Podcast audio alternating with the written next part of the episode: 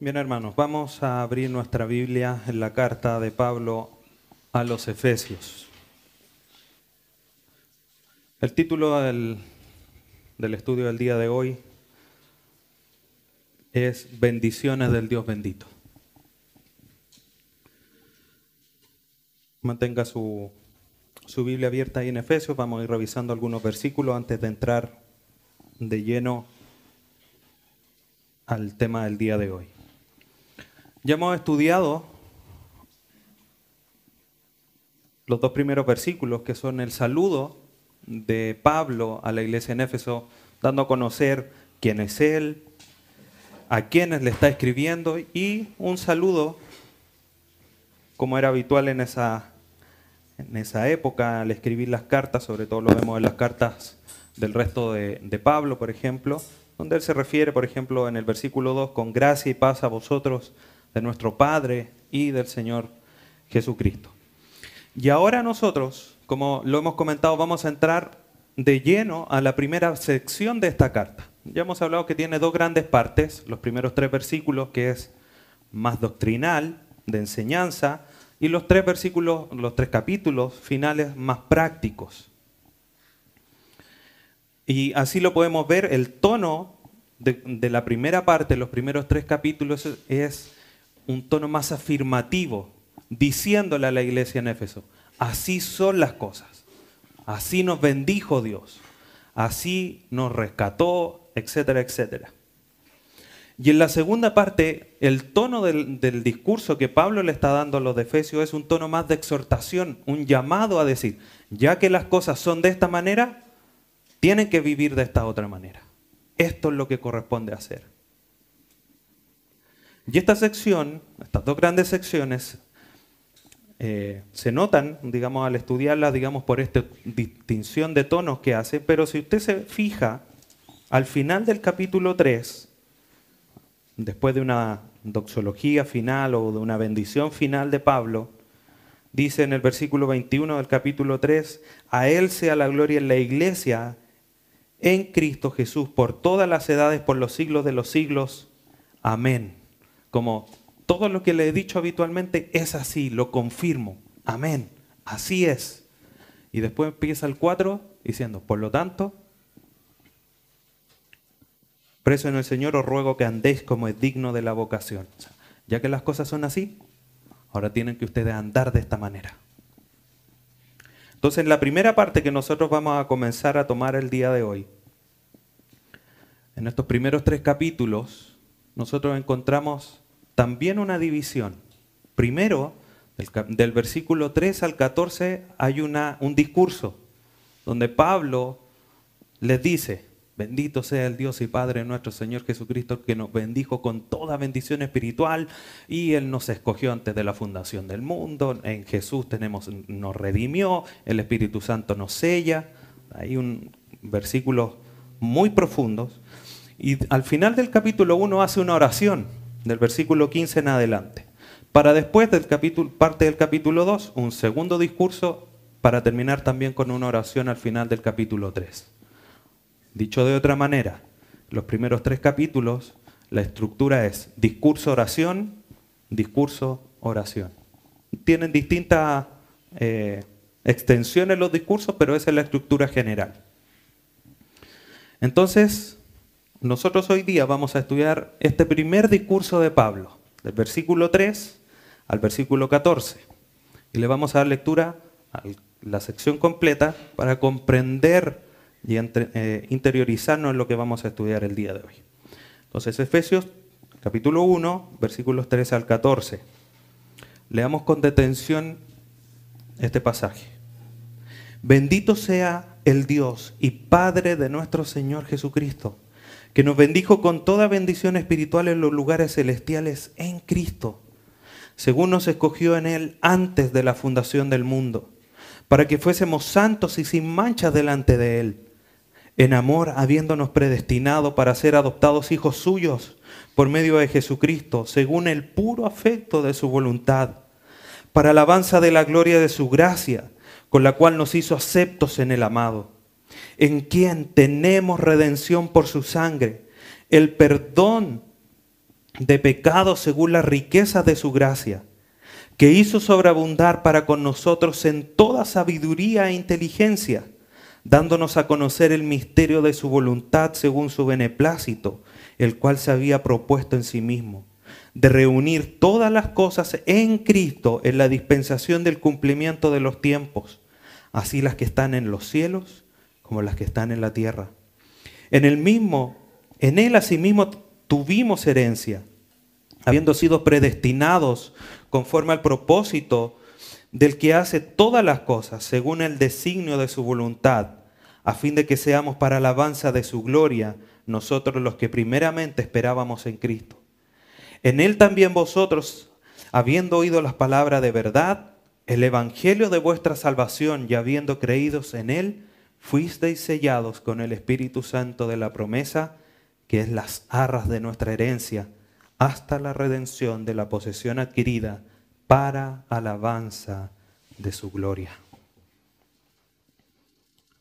Pablo cuando comienza a escribirle a los de Efesios les dice estos versículos que en el griego es una, una sola oración, una sola oración de 202 palabras de extensión. En la traducción no nos ayuda mucho, mucho porque vemos incluso algunos puntos aparte, pero en el griego es una sola oración donde Pablo derrama su corazón en una bendición, en un himno de alabanza a Dios por lo que Él ha hecho. Lo rescató desde antes de la fundación del mundo, en Cristo lo redimió y finalmente está garantizada su vida eterna, sellados por el Espíritu Santo. Y todo este mensaje está enlazado de una manera fluida, artística, hermosa. Y es una alabanza sin igual en la escritura de, cómo Dios obra en forma indescriptible a favor de sus hijos. Pablo aquí cuando se, se, eh, se dirige a los de Efesios, no utiliza un discurso frío, helado, diciéndole, Dios está por allá, nosotros estamos acá. No, sino que usa expresiones de adoración y de pasión hacia Dios. Nos rescató, nos redimió, dio a su Hijo, nos compró, nos selló con su Espíritu Santo. Entonces, nosotros al leer este pasaje no podemos quedarnos indiferentes, tenemos que llegar a ser conmovidos por la profundidad de lo que Dios ha hecho en nosotros. Algunos teólogos dicen que este pasaje es uno de los textos más sublimes de la Escritura, de los más hermosos que existe. De hecho, Mason dice, en referencia a este texto, impacta a causa de la plenitud de su lenguaje, su majestad litúrgica y su ritmo perceptible de principio hasta el final. Y es maravilloso, no hay otro pasaje igual que este, tan profundo, tan de gloria y alabanza a Dios por lo que Él ha hecho. Entonces Pablo como un gran teólogo despliega aquí su ser en alabanza a Dios. Su primera expresión es decir, bendito sea Dios. Y después lo que dice no es, bendito sea Dios, bendito sea Dios, bendito sea Dios. Dice, bendito sea Dios y da un argumento fuerte y conmovedor de por qué Dios es bendito. Y lamentablemente lo que nosotros vemos aquí es lo que no se ve reflejado hoy día en la alabanza. Dios, o sea, Pablo derrama su ser en alabanza con un profundo discurso teológico de lo que Dios había hecho. Lamentablemente Hoy día lo que nosotros vemos es que los grandes estudiosos, los grandes predicadores están lejos de la doctrina y los músicos están lejos de la teología. Siendo que aquí Pablo nos da una muestra precisa de que las dos cosas tienen que ir de la mano. Tanto la música como la teología tienen que estar profundamente arraigadas para alabar a Dios. No como estas alabanzas repetitivas, como decía recién, bendito sea Dios, bendito sea Dios, bendito sea Dios. Está bien, Dios es bendito y lo vamos a revisar más adelante. Pero hay muchos más argumentos para alabar a Dios. Y este pasaje, estos versículos del 3 al 14 nos muestran esa realidad. Entonces, hermanos, nosotros estamos mal. Si hoy día lo que comenzamos a estudiar en estos 14 o estos 11 versículos nos lleva una, solamente una alabanza emocional y no una alabanza profunda y real de todo nuestro ser. Porque Dios ha hecho todo esto que acabamos de leer para alabanza de su gloria. Obviamente la alabanza de su gloria es que nosotros llevemos mucho fruto con nuestras acciones en nuestra vida, pero también de labios. No podemos divorciar, no podemos separar una realidad. Canto de una forma, pero vivo de otra. Puede ser mi vida muy, muy casta, muy pura, muy puritana, pero mis alabanzas superficiales, que no salen del corazón. Y no es eso lo que Pablo nos muestra en este pasaje. Por lo tanto, a la luz de lo que vamos a comenzar hoy día, tenemos que llegar a una alabanza mucho más profunda, mucho más concreta de lo que Dios ha hecho por nosotros. El pasaje que acabamos de leer tiene algunas divisiones. Del versículo 3 al 6 nos muestra lo que Padre, el Padre Dios hace el bendito Dios. Después del versículo 7 al 12 nos muestra lo que cómo el Hijo nos redime y nos justifica. Para que en los versículos finales, 13 y 14, nos muestre la obra del Espíritu Santo, cómo sella y garantiza. Las tres personas de la Trinidad, como cantábamos al inicio. El único Dios verdadero, el Trino Dios. Y cada una de las personas de la Trinidad actuando en nuestra salvación. Nos escogió, nos redimió y nos selló para el final. Todo el proceso de salvación es, hecho de parte de Dios. Algunos han propuesto que esta división tiene algo de temporal, hablando de que Dios en el pasado nos, nos eligió antes de la fundación del mundo, que en el presente tenemos en Cristo la adopción como, sí, como hijos y en el futuro vamos a tener la unidad completa estando ante la presencia de Dios por la obra del Espíritu Santo. Entonces la obra, más allá de, eh, quién la hace, vemos que en lo temporal, la obra de salvación partió en la eternidad pasada y culmina en la eternidad futura. Entonces el plan de salvación hermanos, nosotros no tenemos nada que hacer. Nosotros somos como una burbuja dentro de la eternidad de Dios. Un momento en la burbuja va a estallar y va a dejar de existir, pero Dios va a seguir existiendo. Y en esa temporalidad de esta burbuja en la que nosotros estamos, Dios nos escogió antes que existiésemos. Y incluso si el mundo se acaba, nosotros vamos a seguir siendo sus hijos porque Él nos selló. ¿qué gloria tenemos nosotros si lo único que hizo Dios es ponernos en medio de su elección, su predestinación, el sello de su Espíritu Santo? Antes de que nosotros fuésemos Cristo, ya Dios ya nos había elegido. No habíamos ni siquiera pecado. Y dijo, este es mío. Desde esa eternidad, Él nos ha escogido para estar hoy día en el presente, en la santificación, ya visto la adopción de ser hijo de Dios. Entonces cuando Pablo le dice a los de Efesios ahí en el capítulo 2, versículo 8 y 9, porque por gracia sois salvos por medio de la fe, y esto no de vosotros, pues es don de Dios, no por obras, para que nadie se gloríe. ¿Qué obras vamos a hacer? si la obra está completa, hecha en la eternidad?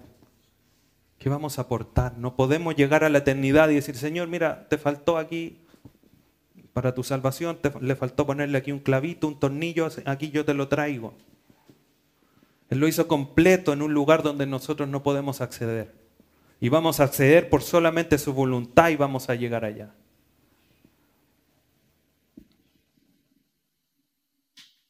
Para nuestro estudio nosotros nos vamos a centrar en las tres personas de la Trinidad.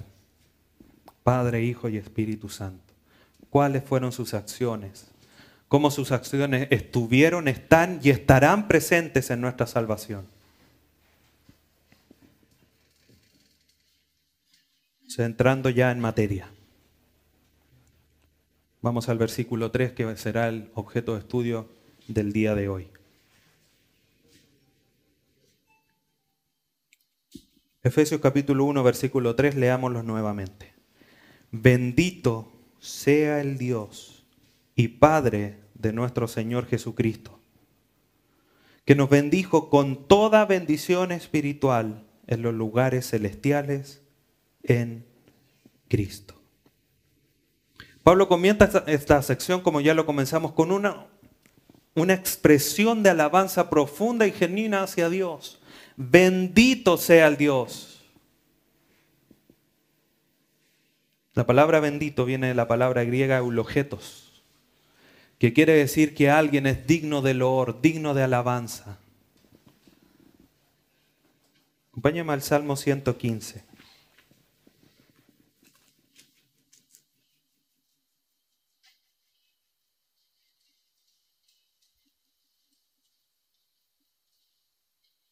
Salmo 115, versículo 1, dice, no a nosotros, oh Jehová, no a nosotros, sino a tu nombre da gloria por tu misericordia, por tu verdad. Bendito sea el Dios. Mire lo que dice el versículo 17 y 18. No alabarán los muertos ajá, ni cuántos descienden al silencio. Pero nosotros, ¿quiénes son nosotros aquí? Los que están vivos. Pero nosotros bendeciremos a Jehová o allá, desde ahora y para siempre. Aleluya. Esta expresión de, alabanza que Pablo escribe a los de Efesios, bendito sea el Dios y el Padre de nuestro Señor Jesucristo, no es una expresión extraña en las Escrituras. Salmo 28. Vamos a revisar algunos pasajes.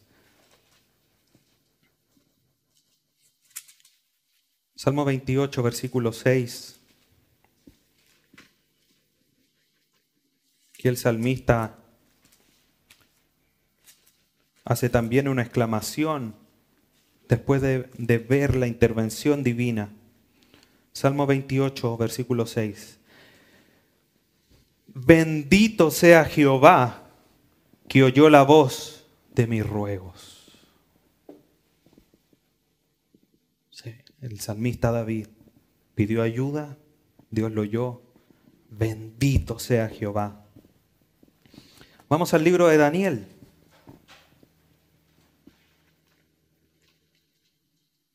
Capítulo 2.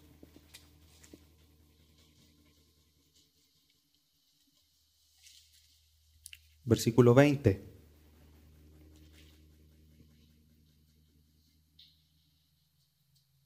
Después que Daniel recibe la revelación del sueño del rey, dice, Daniel 2.20. Y Daniel habló y dijo, sea bendito el nombre de Dios de siglos en siglos, porque suyos son el poder y la sabiduría. Bendito el nombre de Dios, bendito Jehová. Un pasaje que estudiamos en el Congreso, Daniel 3, versículo 28. Un pagano Mire la expresión que dices. Entonces Nabucodonosor dijo, bendito sea el Dios de ellos, de Sadrach, Mesach y Abednego, que envió su ángel y libró a sus siervos que confiaron en él y que no cumplieron el edicto del rey y entregaron sus cuerpos antes que servir y adorar a otro Dios, que es su Dios. Un pagano bendiciendo a Dios. Zacarías, el papá de Juan el Bautista, en Lucas capítulo 1, irrumpe en una alabanza después de que su mudez había sido quitada. Vamos a Lucas capítulo 1, versículo 68.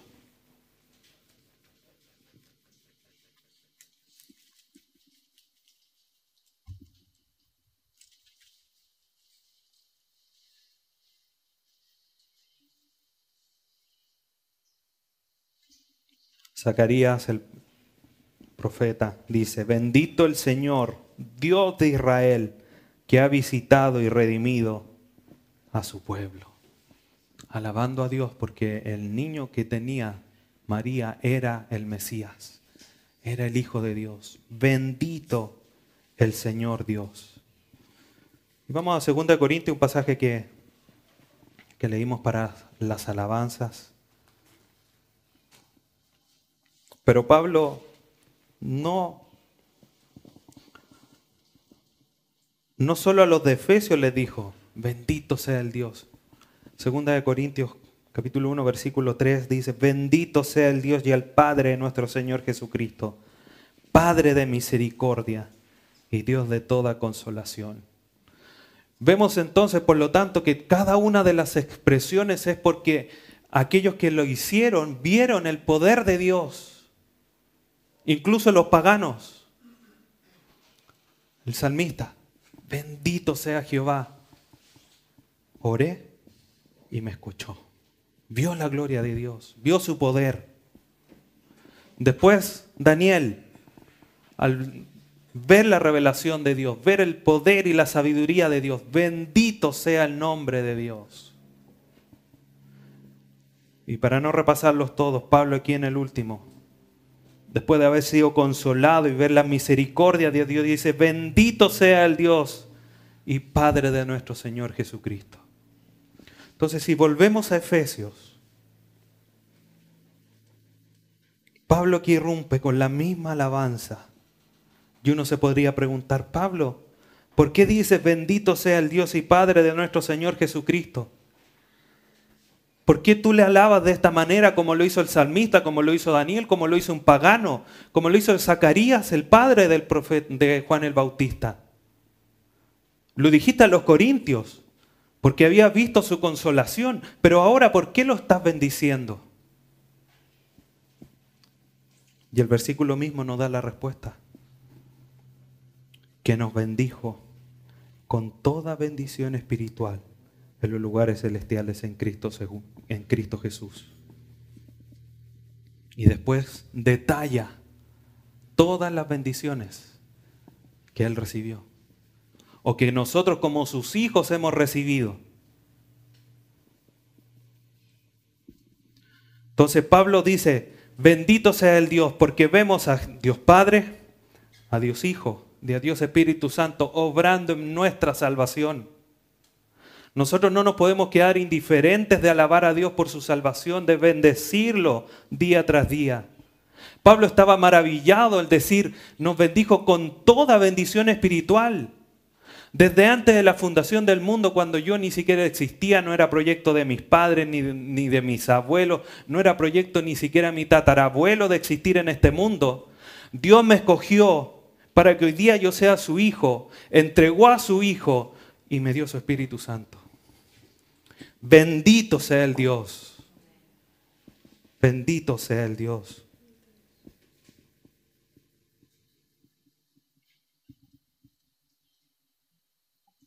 ¿Podemos acaso nosotros hacer a Dios más bendito de lo que es? ¿Acaso no nos revela Apocalipsis que hay huestes celestiales adorándolo y bendiciéndolo día a día? El problema es que el escenario triste de la realidad de hoy es que se ha quebrado a lo que Dios nos ha traído, o parte de las cosas de lo que Dios nos ha traído a este mundo. Vamos a Romanos capítulo 1. Romanos capítulo 1, versículos 18 al 21.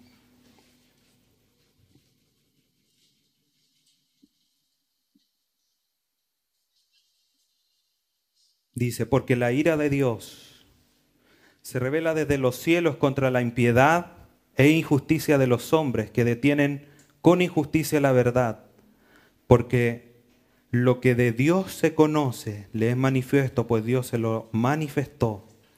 Porque las cosas invisibles de Él, el eterno poder y deidad, se hacen claramente visibles desde la creación del mundo, siendo entendidas por medio de las cosas hechas, de modo que no tienen excusa. Pues habiendo conocido a Dios, hermano, ¿tú has conocido a Dios? Que no pase lo que les pasó a estos, que conocieron a Dios. Pues habiendo conocido a Dios, no le glorificaron como a Dios, ni le dieron gracias sino que se envanecieron en su razonamiento y su necio corazón fue entenebrecido. La sociedad del día de hoy una sociedad egocéntrica. Y nos falta que dice, no, pero si tenemos la Teletón, no somos egocéntricos, nos preocupamos de los demás. Sí, pero ¿a costa de qué? Aquí está mi millón de dólares. Sáquenme fotos, por favor, publíquenlo en el diario.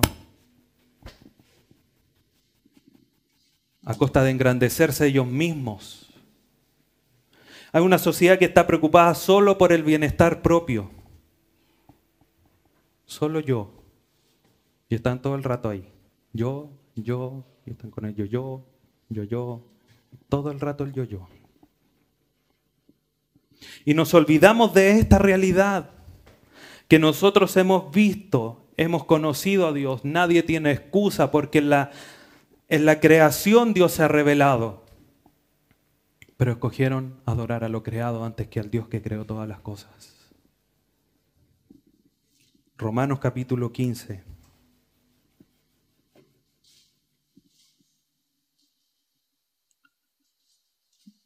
Versículo 8 al 13.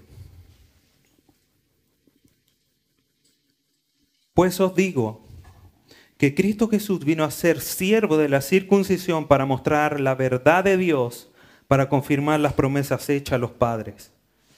Y para que los gentiles glorifiquen a Dios por su misericordia, como está escrito. Por tanto yo te confesaré entre los gentiles y cantaré tu nombre. Y otra vez dice, alegraos gentiles con su pueblo. Y otra vez, alabad al Señor todos los gentiles y magnificadle todos los pueblos. Y otra vez dice Isaías, estará la raíz de Isaí y el que se levantará a regir los gentiles. Los gentiles esperan en él. Y el Dios de esperanza os llene de todo gozo y paz en el creer, para que abunde en esperanza por el poder del Espíritu Santo. ¿Qué se repite aquí? Gentiles alaben. Gentiles, alaben. ¿Y quiénes son los gentiles? Nosotros. Alabemos a Dios. El llamado que nosotros tenemos, por lo tanto, es superior. Es un llamado a alabar a Dios, a bendecir el nombre de Dios con todo nuestro ser, mente, alma, espíritu, fuerzas, como dice Marcos 12. Con eso nosotros tenemos que alabar a Dios, amar a Dios. Si nosotros amamos a alguien, ¿qué hacemos? No, es que excelente. Aquí no hay nada que decir, es una buena persona, un buen tipo, una buena mujer, un buen padre, un buen hijo. Le damos loor digno de alabanza pero tiene que ser con todo nuestro ser. El Salmo 103 dice, bendito sea Dios. No olvidemos ninguno de sus beneficios. Ninguno. Entonces nuestra adoración, hermanos, tiene que nacer de un corazón rebosante de gozo. Como leíamos aquí en Romanos. Alégrense gentiles con su pueblo gócense.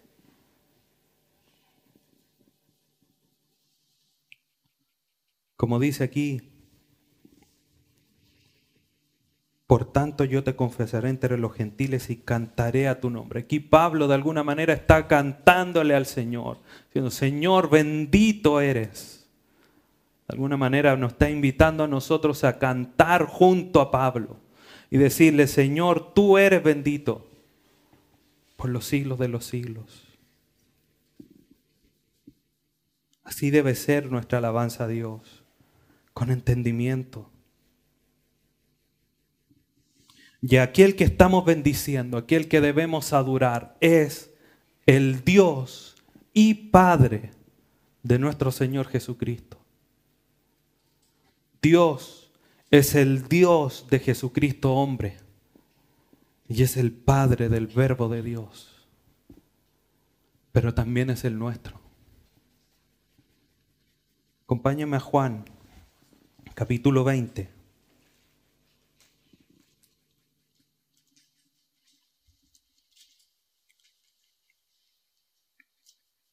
Versículo 17.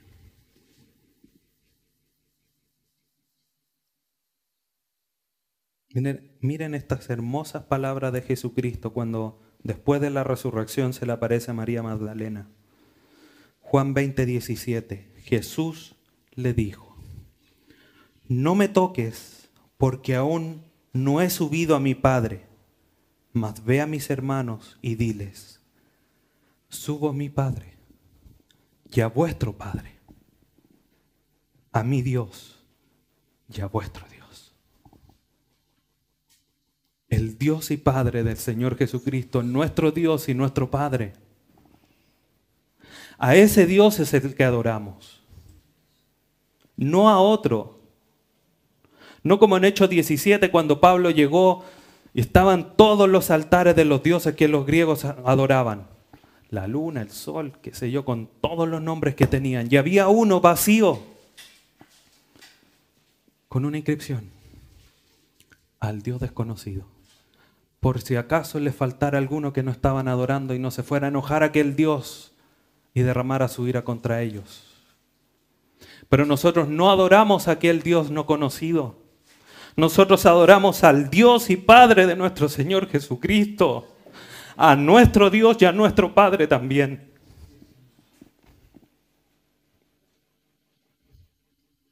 Es interesante notar cómo Pablo a los de Efesios, que están ahí quizás con la cultura cercanos a, Grecia, les repite una y otra vez esta relación de las dos maravillas, de las dos naturalezas maravillosas de Jesucristo. Jesucristo hombre, pero Jesucristo Dios el Jesucristo divino. Tal cual como lo hizo con a los colosenses en el capítulo 1, el versículo 28.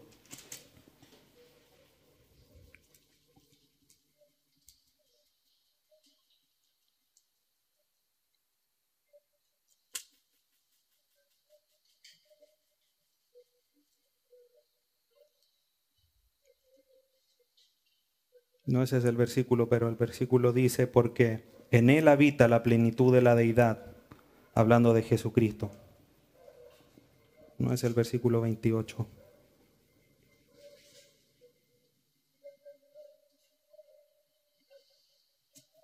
Pero en Colosenses, a los de Colosa, Pablo les dice, en Jesucristo hombre, aquel que nos visitó habita toda la plenitud de la deidad. Era 100% hombre, 100% divino. No entiendo. Colosenses 2.9.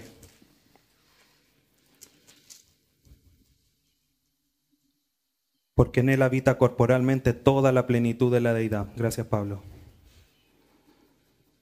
Y eso mismo que aquí les dice tan claramente Pablo a los de Colosas, de alguna manera le está repitiendo a los de Éfeso, ya lo vimos en el versículo Dios, en el versículo 2 nuestro Dios y Padre de nuestro Señor Jesucristo, la misma fórmula, y lo sigue repitiendo. Entonces, el título de Dios de nuestro Señor Jesucristo enfatiza la condición humana del Hijo, necesaria para poder serse iguales a nosotros y poder ser hoy día nuestro sacerdote. Pero también, cuando habla de, del Padre, habla de esa condición, divina, de que tiene la misma naturaleza que Dios y que pudo rescatarnos y hoy día está sentado a la diestra de Dios intercediendo por nosotros.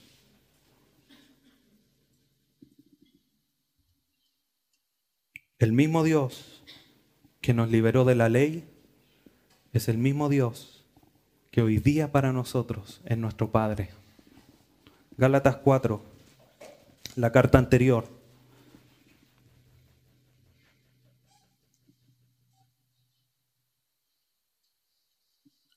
Galatas 4, 4 y 5.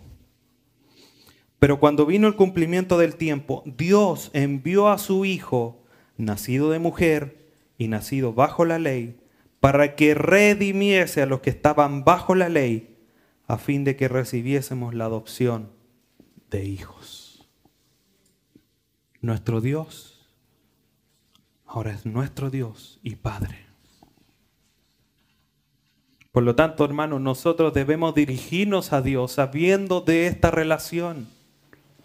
Ahí en Mateo 6, cuando los discípulos le piden a Jesús, Juan el Bautista le enseñó a sus discípulos a orar, enséñanos tú. Dice, ustedes orarán de la siguiente manera, Padre nuestro. Jesús podría haberle dicho, ustedes van a orar así, Padre de Jesús te rogamos por nosotros, etcétera, etcétera, etcétera. No, dice, Padre nuestro. Una relación cercana, porque hemos sido adoptados hijos de Dios. Y ese es el Dios que adoramos, hermanos. No a cualquiera. Y cuando hablamos de esto, nosotros generalmente decimos, no, una estatua, una imagen. Pero ¿qué dioses tenemos en nuestro corazón? ¿Qué está ocupando nuestro corazón en vez de ocupar el lugar completo de Dios?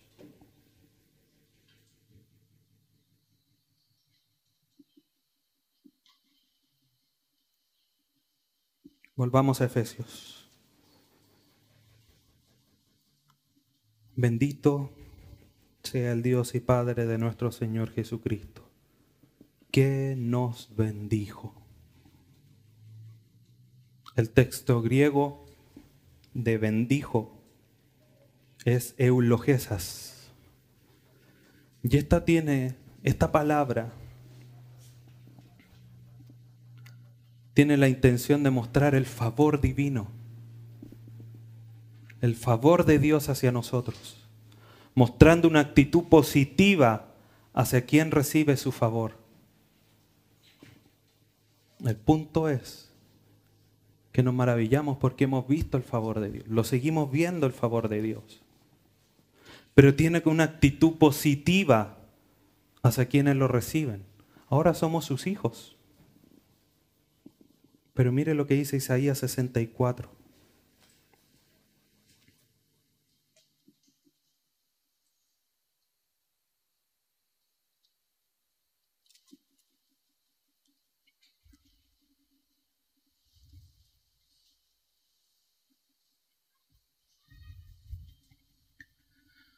La mamá, los papás o los tíos, cuando su hijo sale a jugar o su sobrino sale a jugar y llega todo embarrado con tierra hasta por debajo de la lengua y lo va a abrazar.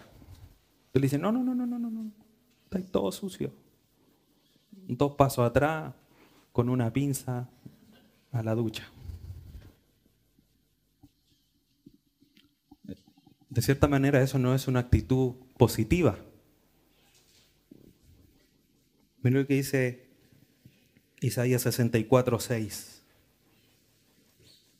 Si bien todos nosotros somos como suciedad y todas nuestras justicias como trapo de inmundicia y caímos, todos nosotros como la, como la hoja y nuestras maldades nos llevaron como viento.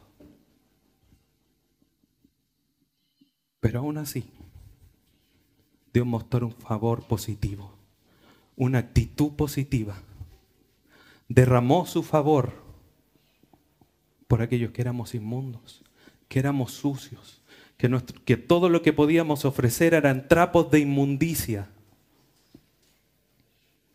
Dice, ven, yo te abrazo. A pesar de todo lo que éramos, una podrida llaga desde nuestra cabeza hasta al final. Los leprosos en esa época afuera, afuera de la ciudad. Dios dice, ven, yo te abrazo. Esa es la bendición del Padre. Y Dios mostró esa actitud positiva a pesar de que estábamos muertos. Mostró su favor. Efesios capítulo 2 Dice, y Él os dio vida a vosotros cuando estabais muertos en vuestros delitos y pecados, en los cuales anduvisteis en otro tiempo, siguiendo las corrientes de este mundo, conforme al príncipe, al príncipe de la potestad del aire, el espíritu que ahora opera en los hijos de desobediencia, entre los cuales también todos nosotros vivimos en otro tiempo, en los deseos de nuestra carne, haciendo la voluntad de la carne y de los pensamientos, y éramos por naturaleza hijos de ira los mismos que los demás. Pero Dios, pero Dios, que es rico en misericordia, por su gran amor con que nos amó, aun estando nosotros muertos en pecados, nos dio vida juntamente con Cristo. Por gracia sois salvos. Y juntamente con Él nos resucitó y asimismo nos hizo sentar en los lugares celestiales con Cristo Jesús para mostrar en los siglos venideros las abundantes riquezas de su gracia en su bondad para con nosotros en Cristo Jesús. Esa es la razón por que debemos adorar a Dios. Esa es la razón. Pablo, ¿por qué lo adoraste? ¿Por qué dijiste, bendito sea el Dios y, y Padre de nuestro Señor Jesucristo? Solamente porque nos bendijo. No teníamos nada que poder entregarle. Sucios, feos, andrajosos, como una podrida llaga. Nosotros vemos a alguien así, miramos la vista, quitamos la vista de encima, pero nos bendijo nos miró, nos escogió, nos acercó, derramó su amor. Esa es la razón de por qué debemos adorarle.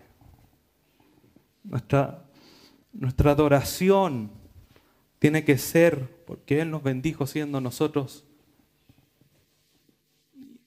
no tener razón, no tener algo que entregarle a Dios para hacernos dignos de que Él derramara tanto favor y misericordia hacia nosotros.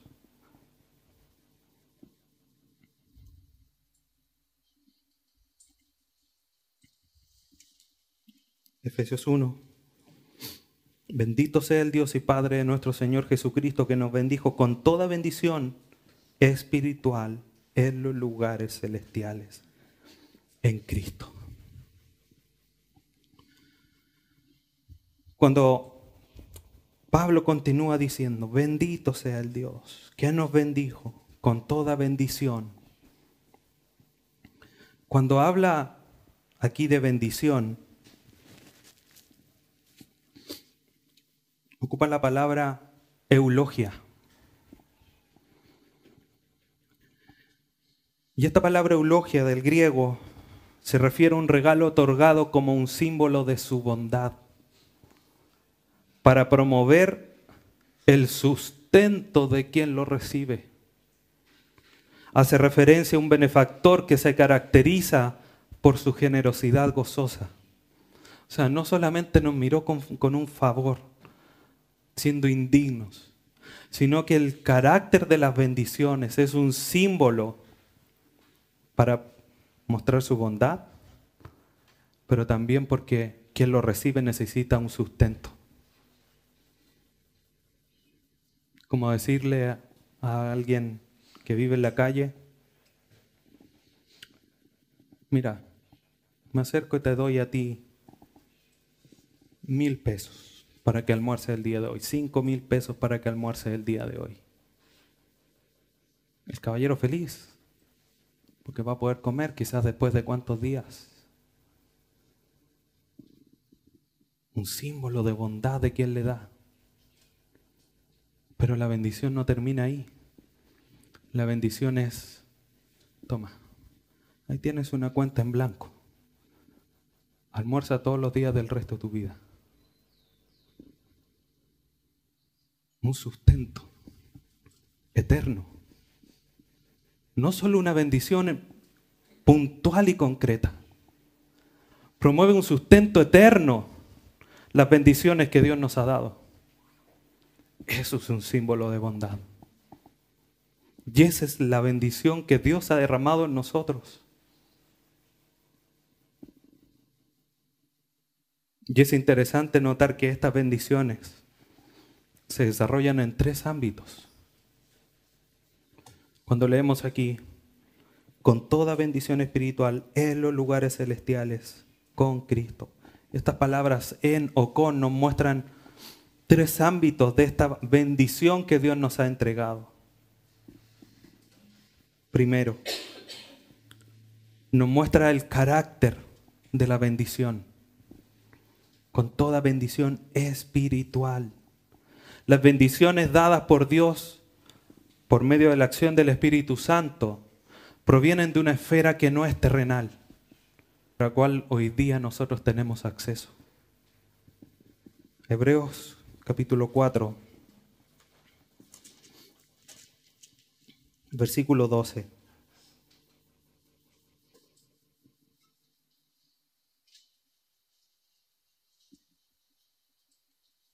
Me falló el escriba de nuevo.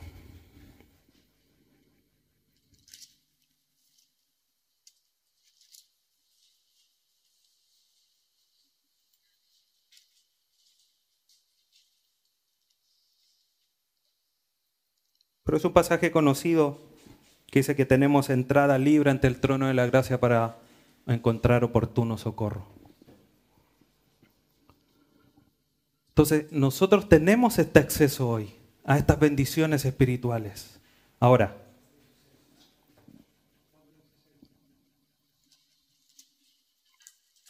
Hebreos 4:16.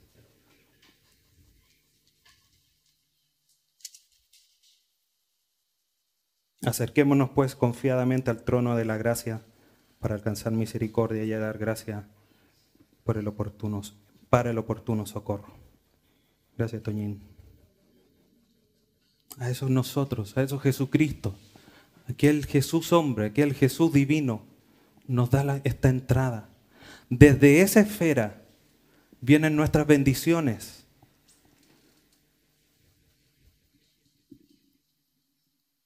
no son terrenales. Un auto, una casa, un jet. ¿Qué es lo que los hombres buscan? Nuestra bendición hoy día. Nosotros debemos comprender que es una bendición espiritual.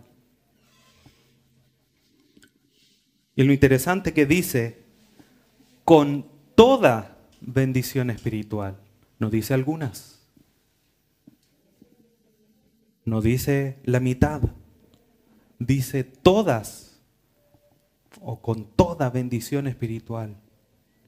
Por lo tanto, las bendiciones que hemos recibido de Dios por medio de Jesús, por medio del Espíritu Santo, son bendiciones plenas y completas. Porque son todas, no algunas. Jesucristo en la cruz dijo, consumado es. Su obra estaba completa. No hay que agregarle nada. De alguna manera aquí Pablo le está diciendo a los de Efesios un pequeño resumen. Todas las bendiciones espirituales que ustedes necesitaban para sustentarse de aquí a la eternidad, Dios se las ha dado. ¿Por qué? ¿Los escogió antes de la fundación del mundo? ¿Porque Cristo con su sangre los redimió? y porque lo selló para la eternidad. Les dio todo. Toda bendición espiritual. ¿En qué momento? Si una sala está llena, ¿a dónde metemos más? Si está llena, está completa. Si un auto que hace cinco, de repente por gracia le metemos siete. Pero si el auto está completo, no podemos meter más, porque está completo, está pleno. Las bendiciones que nosotros hemos recibido en Cristo son plenas son completas, no hay nada, las bendiciones espirituales que nosotros podamos agregar, ni siquiera hacer algo para merecer alguna más. Porque Él se preocupó de escogernos, redimirnos y garantizarnos la llegada a la vida eterna. No, que tengo que hacer algo para mantenerla. ¿Qué vas a mantener si ni siquiera existíamos para ganarnos la elección de Dios? Porque fue antes de la fundación del mundo. Y las bendiciones que Dios nos entrega son todas, son plenas y completas. Nos dio su Hijo para rescatarnos del yugo de la ley. Lo dio por amor, Juan 3:16. De tal manera amó Dios al mundo. Y de esa forma encontrar la reconciliación con Dios. Nosotros nos hacen algo, no le hablo más. Y si quiere hablar conmigo, que Él me busque que ella me busque. Y como se dice en buen chileno, nos sentaba en el macho. Y Dios tenía todas las razones del mundo para estar enfadado y derramar su ira sobre nosotros.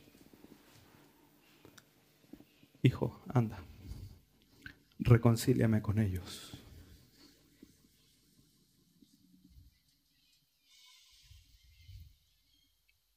Por lo tanto, todas estas bendiciones, hermanos, son de carácter espiritual. Son las que importan, son las eternas, las que están allá en, los cielos, donde ni la polilla corrompe, ni el hollín corroe. Son eternas. Continúa diciendo Pablo que nos dijo con toda bendición espiritual en los lugares celestiales. Cuando Pablo menciona esto aquí, quiere hacer un énfasis en que las bendiciones están ajenas de la esfera terrestre, porque proceden del cielo y están allá. Nos bendijo con toda espiritual en los lugares celestiales. Obviamente repercuten en nuestra esfera terrena y temporal en la que estamos, pero están allá. Las bendiciones no son terrenas. Te bendigo con un auto. Tres, cuatro años, cinco años, el auto ya tiene 200 mil kilómetros, ahí quedó la bendición. Pero son espirituales, en los lugares celestiales donde no hay una herencia que se corrompe, donde no hay nada que las, que las mancille, que las ensucie.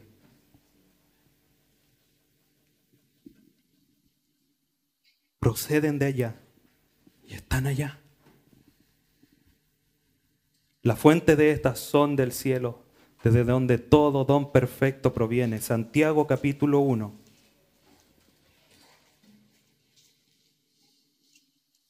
Versículo 17. Toda buena dádiva y todo don perfecto desciende de lo alto, del Padre de las luces, en el cual no hay mudanza ni sombra de variación. Él no dice, ya, mira, te voy a rescatar, te elegí y después, no, sabéis que me equivoqué, me arrepiento de haberte escogido, así que te he deshecho. Hay una alabanza que dice, al final, dice, y su elección no fallará. No fallará. Porque no hay mudanza, no hay una sombra de variación. Nosotros tenemos nuestra sombra y podemos decir, no, esa es mi sombra. Respiramos y ya cambió la sombra. Cristo se mueve, es eternamente y su sombra no varía. Allá están nuestras bendiciones.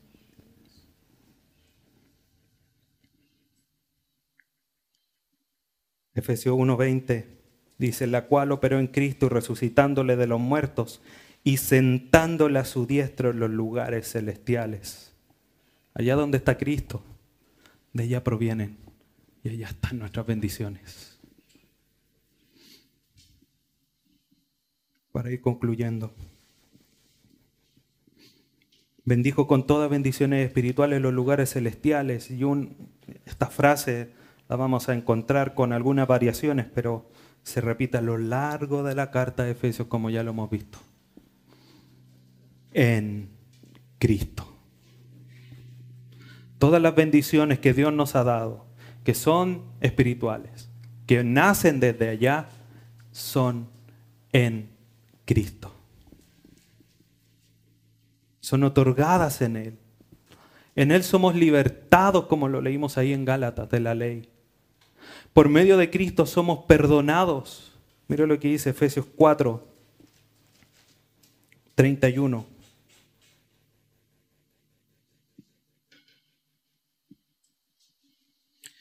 Quítense, quítense de vosotros toda amargura, enojo, ira, gritería, maledicencia y toda malicia antes sed benignos unos con otros, misericordiosos, perdonándoos unos a otros como Dios también os perdonó a vosotros en Cristo.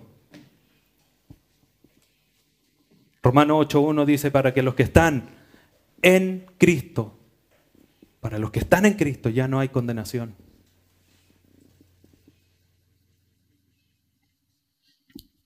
Acompáñame a segunda carta a los Corintios, capítulo 5.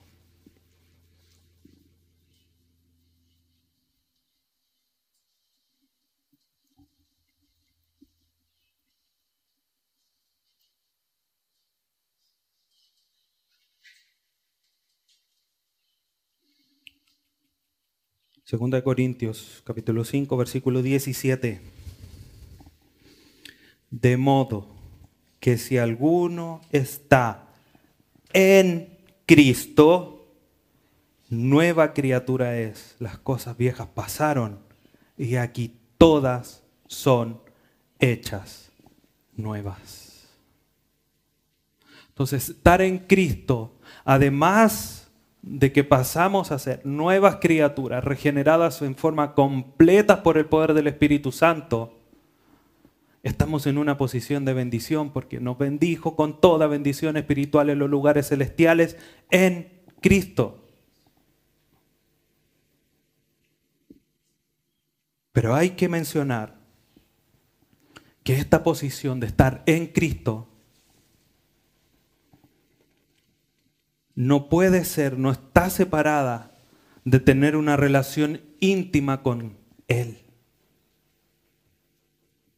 Yo aquí puedo estar en el púlpito, pero puedo estar completamente separado de Él.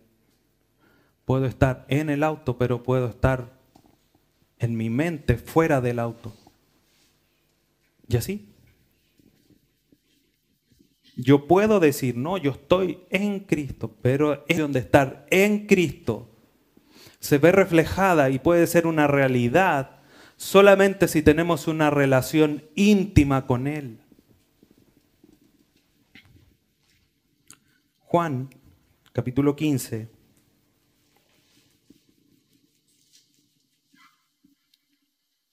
Versículo 4.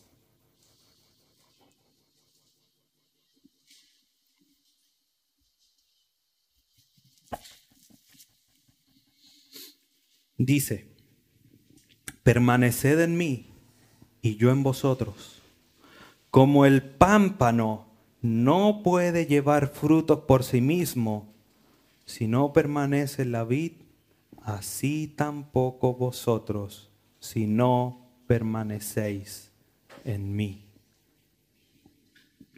Lógicamente, nosotros no podríamos decir, hoy tengo un limón al fondo del sitio pensando que estamos en un campo al fondo del sitio, voy a sacarle la rama y la voy a dejar en la cocina para poder tener limones más cerca.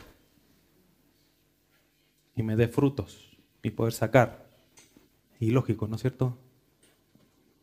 Muchas veces tratamos de hacer eso o pensamos que estamos haciendo eso. No, yo puedo llevar fruto de cristiano, pero estoy lejos de Cristo. Imposible. Porque tenemos que estar como la rama está al árbol para que le pase la savia pase los nutrientes para poder llevar fruto. Así nosotros tenemos que estar en Cristo, con una relación íntima, para poder llevar frutos. Entonces esto no es una mera etiqueta. ¿Qué pasa si usted va al supermercado? Hay un envase y dice avena. Dice, ah, yo quiero comer avena. Voy a hacer unas galletas de avena, voy a hacer, no sé, leche con avena, voy a hacer sopa con avena, todo con avena, porque quiero comer avena. Y tengo así un diente por comer avena. Entonces llega a su casa, feliz porque ha comprado su avena, abre la avena y aparece detergente. ¿Qué hace? Lo echo adentro, adentro la bolsa y va, oye, yo compré avena, El cristianismo no es una etiqueta. No es un código de barra que vamos a llegar arriba. Mira, señor, yo aquí tengo el código de barra. A ver, sí, eres cristiano, pasa. Muchos cristianos hoy día tienen una etiqueta, pero su contenido interno no es de cristiano. Arriba vamos a llegar porque nos va a acompañar los frutos. Eso es lo que nos garantiza y lo que nos da a nosotros la seguridad que estamos en Cristo. Los escritores del Nuevo Testamento dicen, examinaos si están en la fe. Tampoco nos vamos a entrar en un delirio de persecución todos los días. Soy, soy o no cristiano porque tenemos que estar seguros de lo que Cristo hizo. Pero tenemos que examinarnos, porque no es una etiqueta, que tenemos que llevar frutos. Mis hermanos, Todas estas bendiciones completas, plenas que Dios nos ha dado en Cristo están destinadas para los creyentes, quienes hemos sido adoptados por la fe en Cristo. Por tanto, tenemos que bendecir a Dios desde lo más profundo de nuestro ser y agradeciendo cada uno de sus beneficios. Vamos ahora a entrar en, de lleno a ver cada una de estas bendiciones. Versículo 4 dice, bueno, el 3, bendito sea el Dios y Padre de nuestro Señor Jesucristo que nos bendijo con toda bendición espiritual en los lugares celestiales en Cristo. Según nos escogió y empieza a detallar todas estas bendiciones espirituales que hemos recibido, que son completas y plenas. Y esto nos tiene que llevar a bendecir a Dios. cuando terminemos el versículo 14, tenemos que adorar mejor a nuestro Dios y entregarle verdadera alabanza y bendecir su nombre.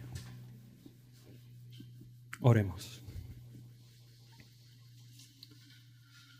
Padre eterno, bendito eres. Bendito es tu nombre.